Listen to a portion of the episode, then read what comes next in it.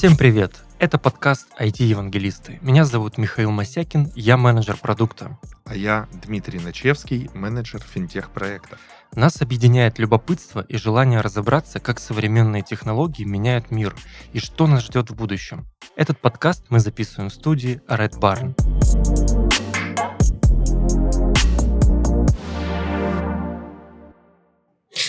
Привет, Дима. А, привет, Миша. У нас с тобой интересная сегодня тема – предиктивный анализ. Мы поговорим про зачем вообще этот предиктивный анализ нужен, с чем его едят и где он может быть полезен, да?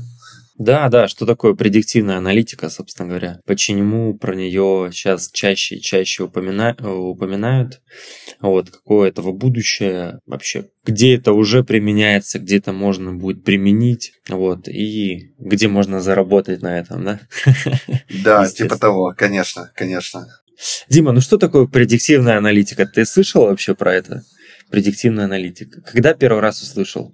Да, первый раз услышал, наверное, когда узнал, что аналитика бывает бизнес-аналитика, системная аналитика и э, ну, различные ответвления э, анализа. И есть вот еще предиктивная аналитика, она же предсказательная аналитика, которая, собственно, занимается тем, что пытается связать э, различные факторы порой э, разносторонние, разрозненные, пытается связать эти факторы и предсказать другие факторы и показатели, которые могут косвенно из этих факторов сложиться. В общем, это предсказательная аналитика. По сути дела, предиктивная аналитика – это наука, да, да, да. аналитика предсказаний. То есть мы берем какие-то данные и пытаемся угу. ответить на вопрос, что случится в будущем. Есть еще более примитивные там виды аналитики, не знаю, описательная просто, когда что-то случилось, мы просто выясняем, что случилось, анализируем, что случилось. Диагностическая э, аналитика, мы анализируем, почему это случилось. Вот предиктивная как раз-таки это на предубеждение, да, проанализировать что-то и понять, что когда это может случиться и что может случиться. И самое там высшее — это предписывающая аналитика, которая, в принципе, и отвечает на вопрос, да. что делать уже, собственно говоря. Вот мы сегодня именно про предсказательно поговорим аналитику. Дима, ты на работе используешь предиктивно? Ну, получается, что, наверное, нет. А полноценно я не использую, хотя бы потому, что тут, наверное, надо иметь э, некие кубы данных, объемы данных, которые можно будет изучать э, и на них строить свои прогнозы. Вот, а я не знаю, даже пока в работе мне не приходилось. Хотя я работал с большими данными и отдавал их э, на дальнейший анализ, возможно, даже предиктивный, ну и скалировал в свое время э, выше в другие отделы. Но это было на заре э, моей айтишной молодости. А ты использовал? Mm, честно говоря, нет, не особо. Ну, чтобы так прям делать предсказания, нет предсказания нет. Но знаю, что многие компании используют. То есть э, вообще потребность заглядывать в будущее, да, что будет происходить, очень важна для бизнеса, да, особенно там вот большое распространение вообще это предиктивного анализа сейчас в ритейле, да, в, в поставках, где там огромные гипермаркеты, сети, они, им нужно предсказывать поставки, потому что логистика дело долгое, логистика дело дорогое, нужно равномерно распределять остатки по всем магазинам, по всем точкам и учитывать разные факторы, там, сезонность. Я не знаю, если, условно говоря, пойдет дождь через две недели там э, где-нибудь в Колорадо, значит, туда нужно больше дождевиков. Там, возможно, вырастет спрос на дождевики. Я не знаю, там, э, да, если вышел какой-нибудь э, сериал про общагу, значит, там где-то вырастет рождаемость, там нужно больше там, тестов на беременность и подгузников продавать. Это я так условно, знаешь, говорю говорю. Вот, то есть это, да, это такая история, то есть э, это я вот э, про ритейл так начал а, рассуждать. Конечно же, есть и другие сферы, естественно, это страхование, естественно, банковское дело, оценка риска, а, можно ли человеку дать кредит, на какую сумму дать кредит и так далее. Это медицина, это фармакология, это какие-то огромные а, сложные физические системы, станки, то есть предсказания, когда они сломаются, какие-то огромные турбины, там, которые очень сложно поменять на гидроэлектростанциях. Вот нужно предсказать, когда она поломается и вовремя там что-то заменить, чтобы она что-то другое не повредила. То есть, в принципе, огромная сфера применения предиктивной аналитики. Вот. Давай сейчас поговорим про сферы, которые вот самые актуальные. Самое актуальное. Ну, я думаю, что предиктивной аналитики, там, где она, наверное, хорошо работает и здорово показала вообще свои навыки и вообще показала саму себя, это, наверное, предсказание погоды. То есть то, с чем мы сталкиваемся каждый день. И те показатели вот, метеорологических станций, различных там э, сейсмографов и прочих э, историй, они, ну, как правило, ну, не несут в себе какой-то прям прямой а, бизнес э, ценности, что эти данные необходимо там давать посмотреть только там под э, жестким НДА каким-либо там сотрудникам э, госбезопасности или там людей, подписывающимися крови. Нет, это открытые данные, которые, в принципе, можно просто так заюзать, посмотреть, подключиться к ним, к различным там серверам, снять эти показатели. И история, ну, даже не история, а вообще тема предиктивной аналитики предсказательной. Как мы уже вообще с тобой э, ранее выяснили, что продукты активно развиваются, или не с тобой, я не помню уже, вот с кем-то общался, и мы выяснили, что продукты активно развиваются, когда они находятся в open source формате, ну, открытый код, и над ним имеет возможность поработать каждый. Так вот, э, данные метео прогнозов, э, сейсмологов и прочих-прочих, они тоже находятся в открытом доступе. Они достаточно обширные, можно строить различные методы, различные исследования на них. И э, как минимум там помогать людям хотя бы там, в истории сейсмологии, тоже предсказания там, землетрясений и прочее. Вот. История то, о чем мы вообще сталкиваемся каждый день, то есть э, именно прогнозная какая-то аналитика, она, да, имеет вообще в различных сферах э, свою деятельность, то есть э, это и, э, ну, практически все, что не возьми. То есть э, у тебя может быть, э, не знаю, там, кинотеатр, к примеру, или рынок, например, определенный. Человек приходит туда, и, или, например, сайт какой-то, а, онлайн-магазин. Ты можешь собирать аналитику первых разделов или первых товаров, которые пользуется человек, а, пользуются люди, и в дальнейшем как бы улучшать свой ассортимент а, за счет анализа спроса. Ну вот, например, банальный пример. Мужчины, которые э, приходят в магазин одежды и покупают э, оде... ну, а покупают шмотку, скорее всего, те люди, которые пришли за пиджаком, они, ну, вероятно, что-то еще докупают. Вот чтобы понять, а что человеку предлагать после того, как он пришел в магазин, а, каких товаров больше держать на полках, пиджаков или, ну,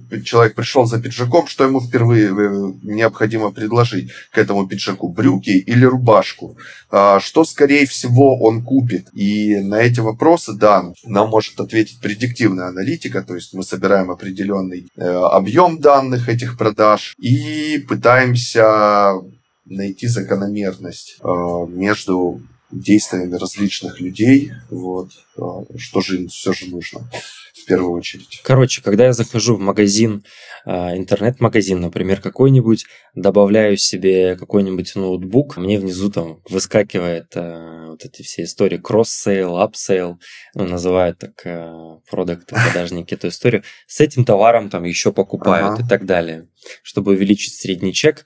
А, и вот как раз-таки правильная подборка этих товаров а, может, а, может быть э, успешна при правильно настроенной предиктивной аналитике, да, которая понимает, что а, есть у нее исторические данные, каких-то набор параметров, там миллионы покупок, и она уже, в принципе, мы эти данные скармливаем какой-то а, математической модели, и эта математическая, математическая модель делает предсказание, а что же человеку в, еще предложить такого, чтобы он с большей вероятности купил именно с этим товаром. Вот, поэтому мы прям, наверное, каждый день, вот, э, я когда покупаю что-то в интернете, сейчас немножко пореже, раньше почти каждый день, я каждый день был, по сути дела, подопытным предиктивной аналитики. подопытном предиктивной аналитике. То есть это заключалось в том, что они с тебя собирали определенные метрики, Да, ну конечно же, мы же все, то есть э, там идет процесс, наверняка процесс обучения нейросетей, он, наверное, непрерывен, там в силу того, что у людей могут что-то меняться, поведение по по определенным факторам. Поэтому я думаю, что параметры всегда собираются, а нейросети всегда обучаются чему-то, чтобы выдавать хотя бы, ну, чтобы как минимум не ухудшать прогноз, вот, и как максимум улучшать его. Слушай, а, и все же а, очень интересно, как происходит э, вот это вот обучение и предсказание различных факторов. Вот у меня сразу же первый такой вопрос: почему а, у каждого брокера, который занимается покупкой, продажей ценных бумаг. Нет вот такой вот крутой умной системы, которая бы... Э, ну, есть же торги, есть же движение бумаг. Это как прогноз погоды, скорее всего. То есть э, эти данные в открытом доступе. Почему бы их не взять и не научить э, систему, чтобы она предугадывала движение котировок? бумаг там, и прочее. Там очень много... Ну, на самом деле, такие системы, я уверен, есть они могут, наверное, предсказывать с небольшой долей правильных угу. предсказаний. На мой взгляд, там очень много параметров просто. Плюс есть, да, то есть очень огромное количество факторов, которые влияют на вот эти курсы и так далее. Плюс есть такое понятие, как черные лебеди, да, это совсем непредсказуемые события, которые могут э, обрушить всю твою аналитику, прогноз и так далее всю твою аналитику построенную на исторических данных. Вот, поэтому не так здесь все просто. Мы можем там по каким-то определенным... Ну хорошо, угу. но какими тогда рисками мы можем рулить? Ну, меня вот первое, что приходит э, в голову, это какой-то некий скоринг вообще кредитных задолженностей, наверное, всяких там историй с э, рисками, которые, в принципе, явные и которые можно посчитать но получается, что предиктивная аналитика, она просто ускоряет этот процесс. Да, то есть в банке, естественно, есть задача зарабатывать больше, да? У любого бизнеса такая есть задача. И, естественно, а, у каждого человека есть кредитная история, да, которая состоит из разных параметров. Там, какую сумму брал, как долго выплачивал, Э, были ли задолженности, какие-то у него еще, еще есть там, возможно, географические, возрастные особенности этого человека. То есть там, я думаю, сотня, может быть, тысячи параметров, возраст, где работает там и так далее. И вот исторически вот эти вот датасеты огромные скармливаются нейросети, это делает уже предположение. Вот, э, давать человеку кредит или нет, по, по скорингу, конечно, какой-то скор, вот, э, кредитный, формируют. Вот, естественно, это помогает банкам. А, я слышал такую байку, не знаю, может это байка, может не байка, что кредиты сейчас же можно онлайн брать, и что, по-моему, у Тинькова, я могу Но... Ну, ошибаться, на сайте. Нет, нет. нет да? Ну... Да, да, да, что есть такая, короче, система, ну, которая... давай дальше. Интересно, что Да, там? да, да, с фронта, то есть э, с UI, ну, с э, интерфейса пользователя собирает данные. Как он там ходит э, между вкладками, как он ага. курсор мыши двигает и понимает, трезвый, условно говоря, человек или нет. Угу. И, соответственно, там принимает решение, нужно ага. давать ему кредит или нет, в своем уме он находится или нет. Ну, может быть, а. это байка, я не знаю.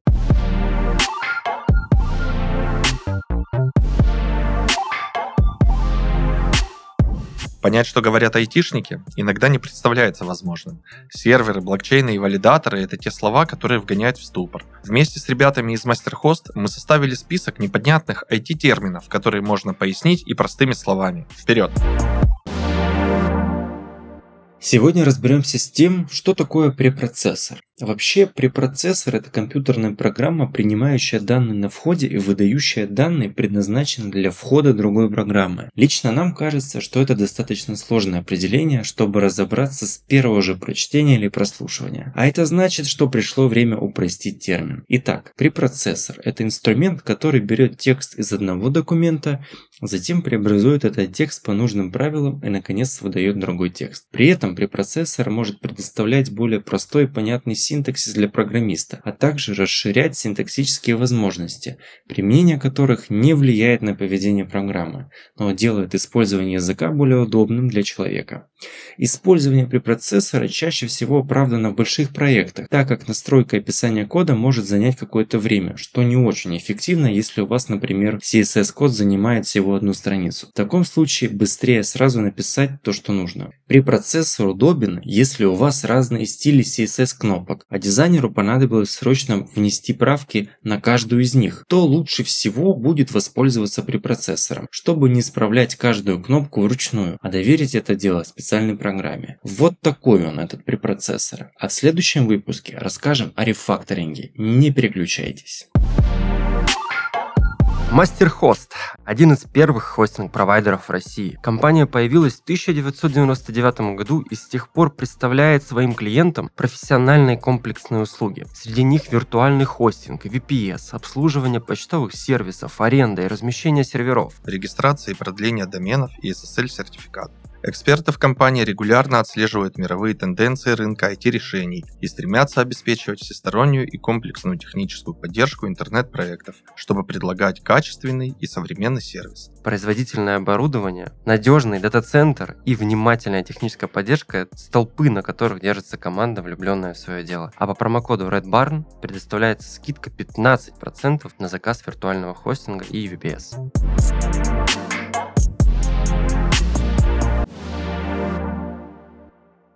Я вот в свое время просто сталкивался э, с выдачей э, кредитов там и прочего, там, когда э, в России был бум этих микрозаймовых организаций. Э, они там буквально на каждой остановке, на каждом углу по 10 штук их было натыкано. Э, естественно, да, появилась история о том, что было бы здорово выдавать займы онлайн, вот. Э, и у тебя получается, как у владельца как бы вот этого вот микрофинансовой организации, у тебя есть стоимость, получается, ну, самого займа, стоимость лида вообще, сколько он во сколько он оценивается, даже если просто человек позвонил. И э, всю эту историю ты прогоняешь, получается, через э, некий скоринговый процесс. По-моему, у этих микрозаймовых организаций в самом начале были э, вообще какие-то лютые кредиты, там по тысячу процентов годовых на очень короткий срок. Может, помнишь, такая тема была. Потом эту лавочку прикрыли. Но вот когда история была э, с выдачей вот кредитов абсолютно всем, то есть ты не знаешь, знаешь, ты не видишь человека. Вообще непонятно, человек ли это перед тобой. Может быть, там на том стороне ребята собрали там какой-нибудь крупный API-сервер, а, который э, выплевывает тебе, там, создает заявки по твоей форме, подставляя какие-нибудь там сворованные паспорта. Такое тоже нельзя исключать. Вот. И мы подключили, по-моему, около а, четырех скоринговых сервисов. Стоимость скоринга до того, как человек получит кредит, то есть, ну, стоимость льда теплого, даже горячего, которому нужны деньги, но непонятно, он возьмет эти деньги или не возьмет, уже была около, по-моему, там, тысячи рублей. И 700 с копейками, если быть точным. А, потому что большое количество скоринговых компаний, большая нагрузка, у всех вот этих скоринговых историй есть э, стоимость своя, а, есть э, человек-менеджер, который сидит э, все же в офисе и проверяет этот поток заявок одобренных, неодобренных, скоринговых. Все это стоит денег, и э, вот, вот эта тема с онлайн-финансами, с онлайн-кредитами, она заглохла ровно в тот момент, когда Центробанк издал решение о том, что там сколько-то там процентов годовых, по-моему, не больше 300 процентов годовых банк не имеет права у тебя изымать. То есть, ну, назначать такую процентную ставку. Вот, очень дорогой процент скоринга получается. Вот. Но тема э, вот с предсказательной аналитикой, она, да, она, наверное, она даже, она работает 100% в тот момент, когда ты точно знаешь, какие у тебя есть затраты на процесс, как ты хочешь их уменьшить, и когда ты знаешь, какие, э, на какие точки можно, грубо говоря, нажимать для того, чтобы эти затраты, грубо говоря, уменьшать. То есть там разно, много примеров можно при, привести. Вот, э, например, один из простых примеров, то есть чем мы постоянно сталкиваемся. Вот, крупная организация, там 10 тысяч сотрудников. Есть мужчины, есть женщины в этой организации. У них у всех есть возраст. Это то, что ну, мы знаем по дефолту. Это гендер, возраст, что мы еще знаем? Там? Наверное, мы знаем еще, какое у него образование и сколько лет он проработал ну, в этой компании. И э, на вот этой вот всей истории, как бы, показателях, которые мы собрали по своей компании, даже не имея, э, например, отдела HR. То есть у нас э, отдел HR, допустим, это приходящий отдел. Мы дали задание, что нам не хватает 20 сотрудников там отделу HR внешнему, и они нам наняли сотрудников, и мы им заплатили деньги. Так вот, для прогнозирования вот этих вот увольнений, чтобы потом нанимать отдельно целый отдел HR, который вы будете искать, выделять под это все деньги, необходимо делать анализ, понять, какое количество людей, какого возраста, сколько лет проработавших в компании, сколько лет, или сколько, и какое время не получавших там, допустим, дополнительной мотивации, повышения зарплаты, ну, какой процент может быть уволен по собственному желанию, например, что людям стало скучно, и, и они решили поменять место работы. Нормальная же ситуация. Вот. Тем самым мы можем именно под вот этот вот сезон, например, не знаю, октябрь, депрессия у мужчин, там, не знаю, 48 лет, у которых там средний оклад там чуть-чуть выше среднего или чуть-чуть ниже среднего, допустим, на 10%. Вот. И мы уже под вот эту когорту пользователей можем рассчитывать э, и выделять бюджет для найма новых сотрудников. Угу. Как вариант. То есть надо точно, получается, понимать э, показатели, с которыми ты работаешь, и э, результат, которого ты хочешь достичь. Вот. И в дальнейшем. Иначе получится, что это будет представлять из себя просто клубок неких зависимостей, а что, как, где э, ключевые показатели. Это, конечно, вопрос. Кстати, я когда-то, по-моему, пару лет назад слушал подкаст э, про кадровую предиктивную аналитику. В общем, там ребята делали, делают uh-huh. стартап такой, они собирают, э, в общем, задача какая? Задача диагностировать, что человек выгорел и хочет уволиться, да? То есть такая история сохранить человека. То есть задача до того, как человек выгорел, его поймать. А, они работали с большими компаниями, эти компании отдавали им разные-разные данные.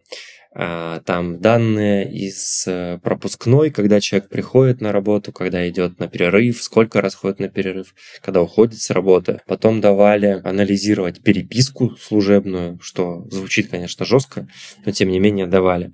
А вот, потом, а, то есть там анализировали, с кем он коммуницирует, какие слова использует, как часто коммуницирует, потом какие вкладки открывает в интернете а, и так далее. То есть кучу параметров собирали о сотрудниках и по этим параметрам обучали нейросеть с учителем и предсказывали, когда человек э, уже вот-вот выгорает, потом приходили к нему, общались с ним, что случилось, как дела, давай что-нибудь поправим. Потому что когда человек выгорел, уже поздно. Вот. До того, как он выгорел, можно что-то исправить. Вот а, так, такой интересный кейс слушал. И мне кажется, что это вообще очень офигенная тема, а, потому что сейчас компании одним из важных ресурсов компании являются. Это люди, наверное, самые важные. И, конечно же, текучка, особенно в IT-компании, сейчас большая. Вот люди выгорают, люди переходят с работы на работу и так далее. Это огромная проблема для особенностей IT-компаний. Вот, поэтому такой тоже интересный кейс. А еще мне очень импонирует идея применения предиктивной аналитики в медицине, потому что по, uh-huh. а, потому что по параметрам а, организма, да, по показателям организма тоже можно предсказывать какие-то состояния жизни угрожающие особенности. К примеру, там есть у нас пульс, у пульса есть куча характеристик, не только ритм, но и там наполнение пульса, а, сила пульса там и так далее, там много характеристик. А одно ЭКГ чего стоит, там тоже дофига всяких разных параметров. Естественно, перед там, э, жизнеугрожающими состояниями, такими как, э, например, э, инсульт, инфаркт, могут происходить вот такие, может быть, молеку, ну, не молекуляр, молекулярные точно, но какие-то изменения да, э, в пульсе, в работе, там, в регистрации биопотенциалов сердца там, и так далее, давления и так далее, которые могут указывать человеку на то, что воу-воу-воу, как бы что-то у тебя не так, тебе бы сейчас там, в больничку заехать, посмотреть. Мне кажется, это очень круто. И я надеюсь, что в этом направлении предиктивная аналитика тоже будет развиваться. Особенность э, сейчас есть тренд, что у нас идет перераспределения э, в обществе групп раз, ну, разных возрастных групп становится больше пожилых людей, да, медицина улучшается, люди живут дольше, и появляется очень много пожилых людей, за которыми нужно ухаживать, которым нужно помогать. Поэтому это очень важная тоже сфера применения предиктивной аналитики. Вот, но тут просто еще, конечно же, не все параметры мы можем собирать, по сути дела мы только можем там собирать э, какие-то физические параметры, да, ну, оперативно, там может быть какой-то трекер э, на руке, какое-нибудь кольцо, которое там пульс измеряет и так далее, э, измеряет давление давление, часы. Но мы не можем измерять там э, молекулярном уровне, там показатели крови и так далее. Конечно, здесь есть, есть еще над чем думать, как это все улучшать. А вот ты вообще что думаешь по поводу такого применения по сохранению здоровья? Да? По сохранению здоровья, да, это весьма здоровская история.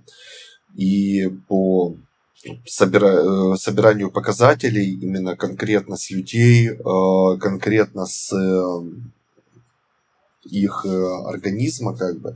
Но э, тема в чем? В том, что это, конечно, все здорово, это все замечательно, но только в, тох, в тех случаях, когда э, есть некая, так сказать, социалистическая модель использования этих данных, например, то есть ты там собираешь показатели, не знаю, там с города Сан-Франциско или там с города, не знаю, там Краснодар, показатели людей и понимаешь, что там, не знаю, большой риск респираторных заболеваний. Соответственно, ну, из-за того, что, например, там находится рядом влажный какой-нибудь климат, ну, вот, люди больше болеют. Вот. А, и понимаешь, то, что необходимо завести определенное количество вакцин, либо Э, препаратов в аптеке. И в случае там э, истории, например, когда данные принадлежат именно, ну как, назовем это социум, социалистическая модель, пусть будет так, принадлежат всем людям, тогда, да, тогда привозят вакцины, людям делают уколы, и все круто. А, но в случае каких-то оголтелого капитализма историй, то здесь история будет в том, что, скорее всего, лекарства завезут, создадут искусственный дефицит и э, поимеют очень много денег за счет э, того, что лекарства будут продаваться по завышенным ценам, типа того. В каком случае правильно собирать, хранить данные? Но это, наверное, должна быть прерогатива не знаю, государства, либо прерогатива каких-то крупных аккредитованных компаний, которые имеют возможность хранить, собирать эти данные именно вот по человеческому здоровью, пусть даже и обезличенные, и в то же время работать с ним, потому что это очень большой э, риск, большая опасность, особенно вот с историями ковида, с историями вот этих вот всех вирусных э, аутоиммунных заболеваний, тема достаточно суровая. С помощью предиктивной аналитики также можно предсказывать эпидемии большие, да, то есть можно там регистрировать да, постоянно да. какие-то вспышки определенных э, бактериологических или вирусных инфекций и там скорость распространения их и так далее. То есть кучу параметров, опять же, собирать и а, локализировать эти вспышки, там, делать прогноз, а, насколько она, собственно говоря, вообще заразна, это, это болезнь. Может ли она вызвать э, эпидемию или пандемию вообще? Все правильно, да. А, к тому же, а, сама по себе вообще предиктивная аналитика это а, точно не про доступность всем и вся. Хоть мы и говорили в самом начале о том, что да, там данные прогноза погоды, они в открытом виде, пожалуйста, к ним можно подключаться, с ними работать. Но опять же, а, предиктивный анализ это многоступенчатая как бы история, а, которая требует определенного подхода, как ты там говорил, что там собираем базовую статистику, делаем регрессионный там анализ, потом предсказательный анализ, анализ измерения, анализ планирования и потом анализ решения. Вот. Э, это, эти данные необходимо хранить на серверах, которые стоят денег. Это люди, которые точно должны иметь там некое понимание математических моделей, тоже высшее образование. Поэтому история о том, что это будут делать бесплатно для а, того, чтобы было доступно всем, ну, такая тема как бы под вопросом. Поэтому у меня, наверное, такие более негативные, прагматические э, мысли на этот счет. Но если сама тема будет принадлежать, э, в принципе, всему обществу, всему человечеству и э, будет нацелена на, кроме какой-то маркетинговой стратегии, еще вот, например,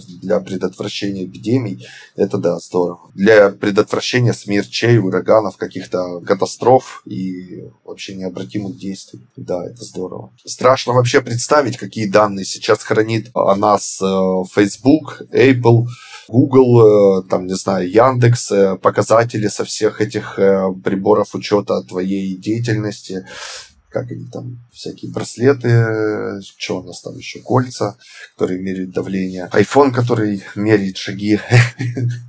Вот. Если это все будет, конечно, в общем доступе, есть большой риск. Я где-то фильм даже видел, э, сериал, где э, чуваки э, разрабатывали систему, систему, по-моему, Глаз Бога она называлась, mm-hmm. и которая самообучалась на, ну, в самой первой серии они там показывали, как клетка две, ну, начинает делиться, и э, суперкомпьютер, собственно, запоминал вот эти вот все движения, предсказывал движение клетки и ее этих, и на основе этого он обучился и э, уже там начал начали они снимать данные вообще со всего человечества и предсказывать убийство. Вот. Э, то есть машина, которая будет предсказывать будущее, это прям вот то, что э, то, с чем мы можем столкнуться в ближайшее время. Это здорово. Конечно, я, я понимаю. Нет, ты очень много говоришь про то, что э, нужно сохранять персональные данные, да, действительно, это важно.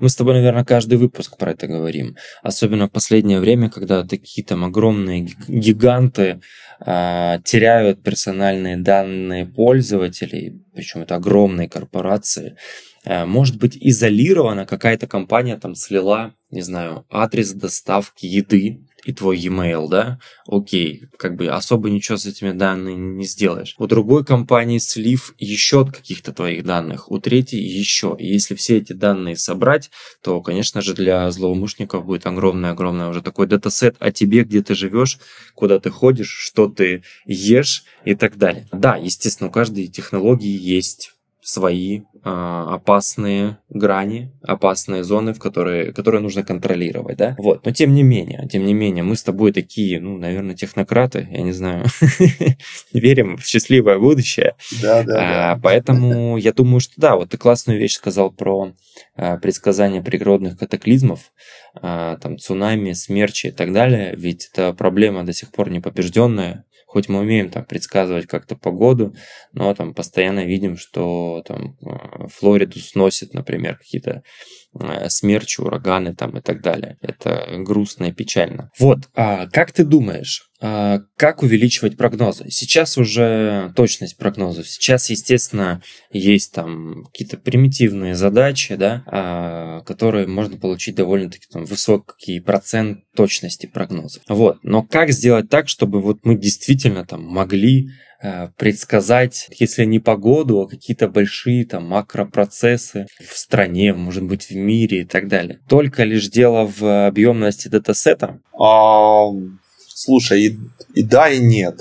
Uh, все правильно. То есть uh, объем датасета, ну, не факт, что он тебе поможет. Вообще, uh, вкратце, если сказать, как это можно упростить, как это можно там, уточнить и более точно попадать, э, как говорится, в яблочко, в десятку. Ну, наверное, Первое – это собирать датасет, чтобы э, было больше параметров, на которые можно было бы анализировать. Э, и второе – это, наверное, ввести версионность самих вот наблюдений и самих показателей, а, которые у тебя получаются из самого датасета. Ну и, конечно же, да, это в любой работе надо точно понимать, какой ты результат хочешь достичь и вообще, что ты хочешь достичь этим датасетом. А, вот у тебя есть, к примеру, показатели игры там в доту там какого-то чемпионата за там допустим за три года. Ну или вообще в любую компьютерную игру. У тебя есть эти показатели. В этих показателях что может вообще входить? Могут входить команды там которые выигрывали не выигрывали там. Что еще можно страны и то есть людей, э, которые состоят в этих командах. Можно собирать э, цвет кожи этих людей. Можно собирать э, любимых персонажей, которыми играют чуваки в доту из разных стран с разным цветом кожи, глаз, языков и вообще параметров. Вот. И так можно вообще до бесконечности. Карты можно собирать. Можно собирать еще там, не знаю, на какой минуте человек потерял персонажа. Вот эти вот данные, наверное, будут нам более интересны интересны. И большинство вот этих вот данных, они как э, звуковая дорожка, то есть они имеют э, свой шум, как бы, э, который необходимо отсеять и который будет лишним нести в себе никакой информации. Поэтому нам надо четко определить такие показатели. Вообще, любые показатели, вообще эти показатели, они для всей аналитики как бы единый. Надо понять, кто твой, грубо говоря, пользователь, откуда эти данные пришли. То есть знай своего клиента, и ты будешь понимать, что он хочет. Вот. Э, далее тебе необходимо понять, э, там, грубо говоря, клиентский путь, то есть откуда этот человек пришел. Вот история про страны, к примеру. В каких-то странах там привезли дорогие видеокарты, в какие-то не привезли, в каких-то высокий пинг до серверов, в каких-то низких странах всякие истории про конверсии, про временные показатели, понять вообще, какие могут быть внутренние факторы у этих игроков. То есть, ну, не знаю, там, половина команды из Норвегии, которая играла в чемпионат в Доту, потеряла какой-нибудь... Лидер команды болел гриппом. Вот, и у него сейчас плохое самочувствие, потому что только вчера он перестал болеть. У него, возможно, вчера была температура, и он плохо подготовился. Ну и всякие там экономические показатели, а также количественные показатели. То есть э, сколько очков э, выиграли, какие призы команда достигла, за какое время, вот. И вообще, есть ли у этой команды, к примеру, какая-то социальная активность, к примеру. То есть э, все ли